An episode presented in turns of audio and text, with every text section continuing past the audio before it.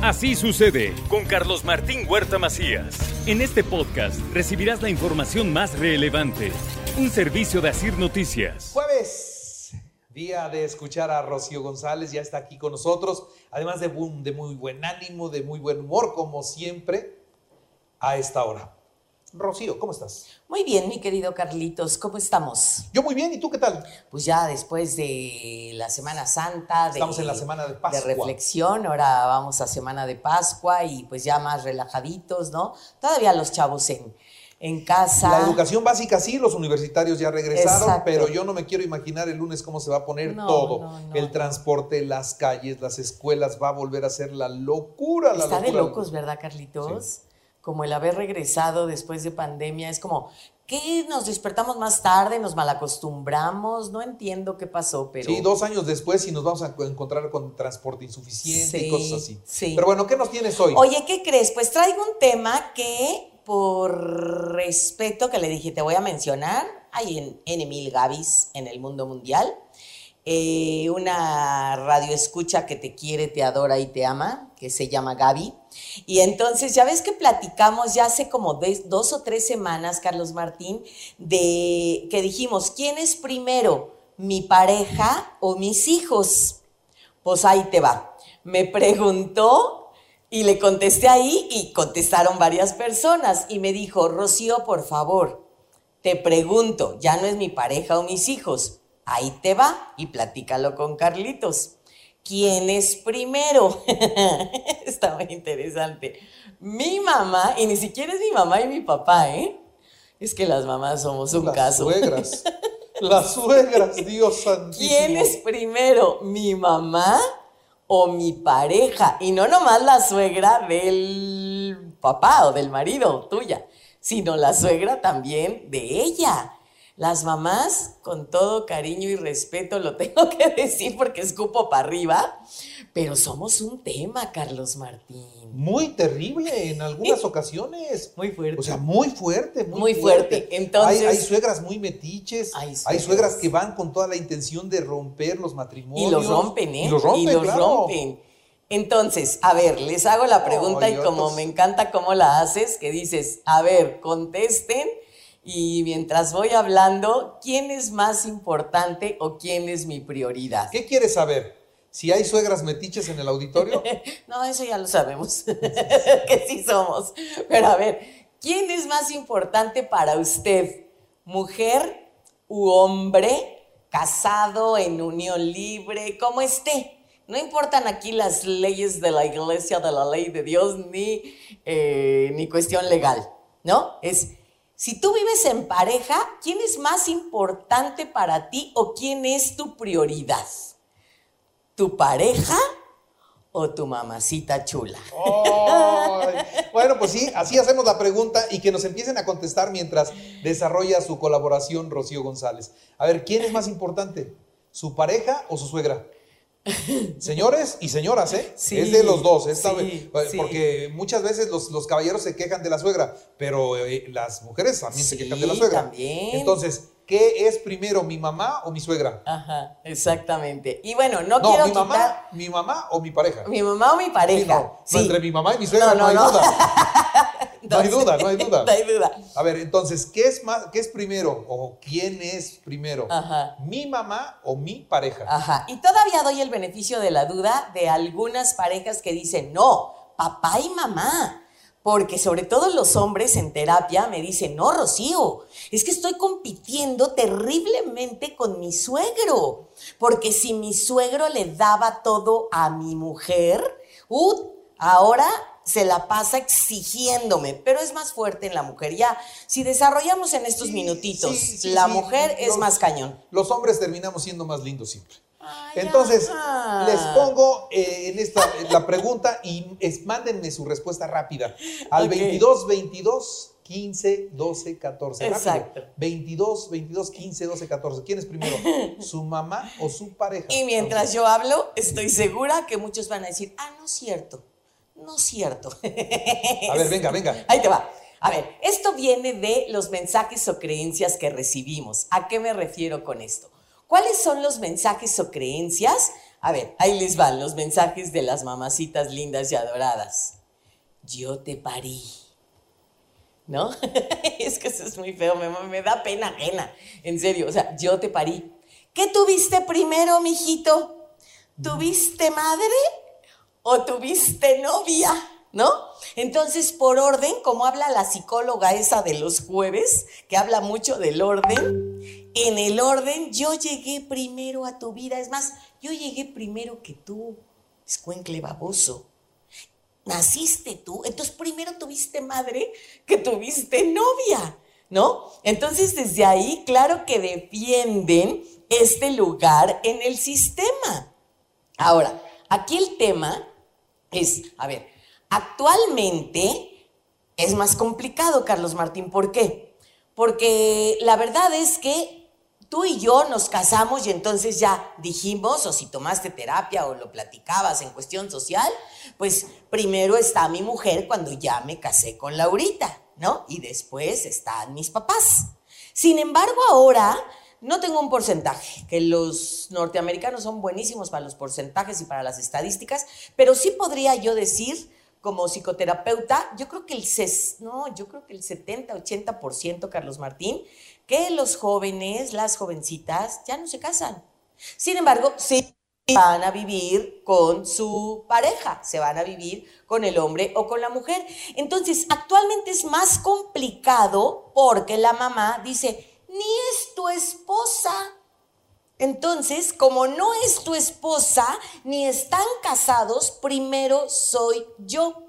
¿Y cuál es el conflicto o por qué quise hablar de esto o por qué me lo pidieron en redes? Pues por supuesto porque las mujeres sobre todo dicen, mi esposo aporta primero para sus papás y luego a nuestra familia y la verdad es que no nos alcanza. Entonces esto genera mucho conflicto. Y esto cuando estamos, y lo pongo entre comillas, bien que mal, ni mi mamá está enferma, ni yo estoy enferma, ni los hijos están enfermos, pero yo no sé ni lo que gana mi marido. Yo no sé ni, ni cuánto le da su mamá, pero como el que paga manda, que ya hablamos alguna vez de esto, entonces el hombre primero pasa a casa de su mamá. No sabes cuántas veces he escuchado esto en terapia. El hombre pasa a casa de su mamá, da su lanita y luego ya eh, viene y nos da lo que alcanza. Otro punto importante es... Eh, y esto es bien interesante y lo he escuchado en muchas sesiones, Carlos.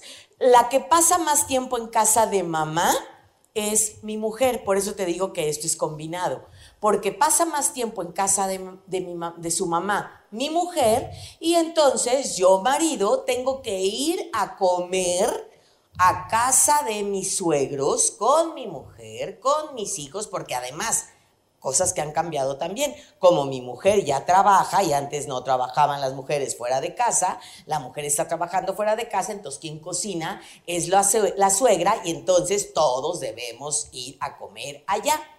Hay un punto importantísimo, querido auditorio, eh, que decimos mucho y que tampoco está padre y tampoco está sano, que decimos, a mi pareja eh, la sustituyo, a mis papás no.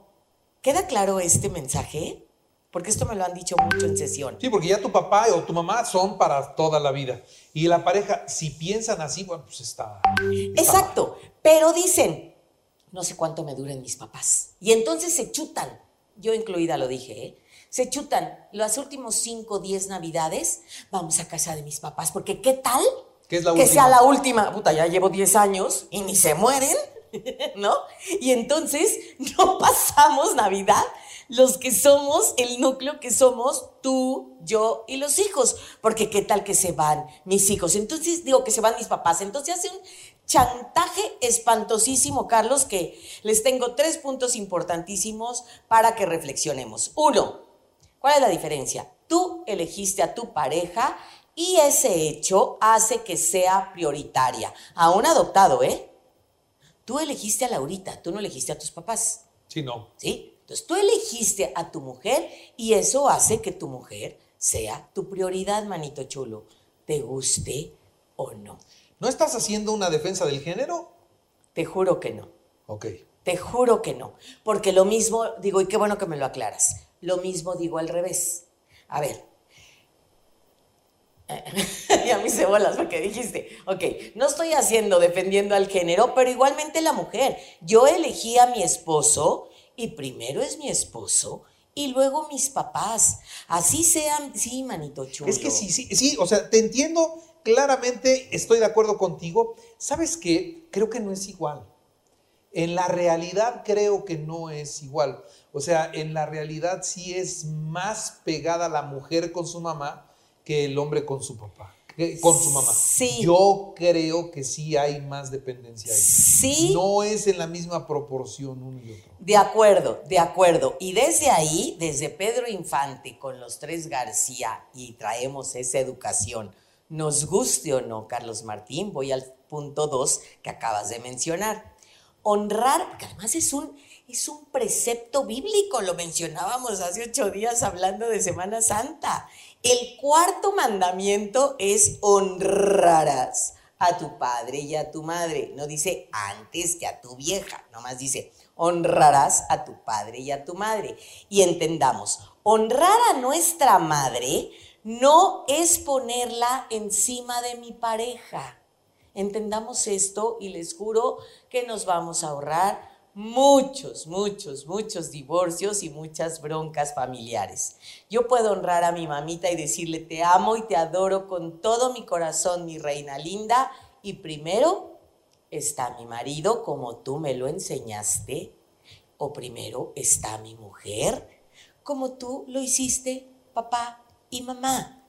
Y esto es orden en el sistema. Y punto número tres, claro, hay sus bemoles. Ante una enfermedad de los papás, como se enfermó tu mamá, se enfermó mi mamá, mi papá.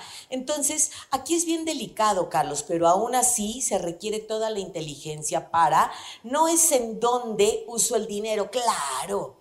Tu madre hasta se enferma, hipocondríaca, para quitarme la lana para mis hijos, para sus nietos. Épale, ahí, ahí estamos metiendo cosas muy gachas, cosas muy gachas. Entonces, ante una enfermedad de papás no es dónde pongo la lana, sino cómo decido, decido usarlo. Y aquí, con todo respeto, mi querido Carlitos, es cómo tomamos la decisión. Traducción. Si tú, Carlos Martín, yo fuese tu mujer, tus papás, tu papá o mamá vive, y me dices, oye, mujer, mi mamá está delicada y traen broncas económicas. ¿Qué te parece si de la cantidad que tomamos o que tenemos, ahorita tomamos la decisión de dar una parte para mamá y yo después hablo con mis hermanos para la, la, la? O sea, es como lo vendo, Carlos. Sí, ya sé. Y haces esa cara así porque de veras es bien complicado.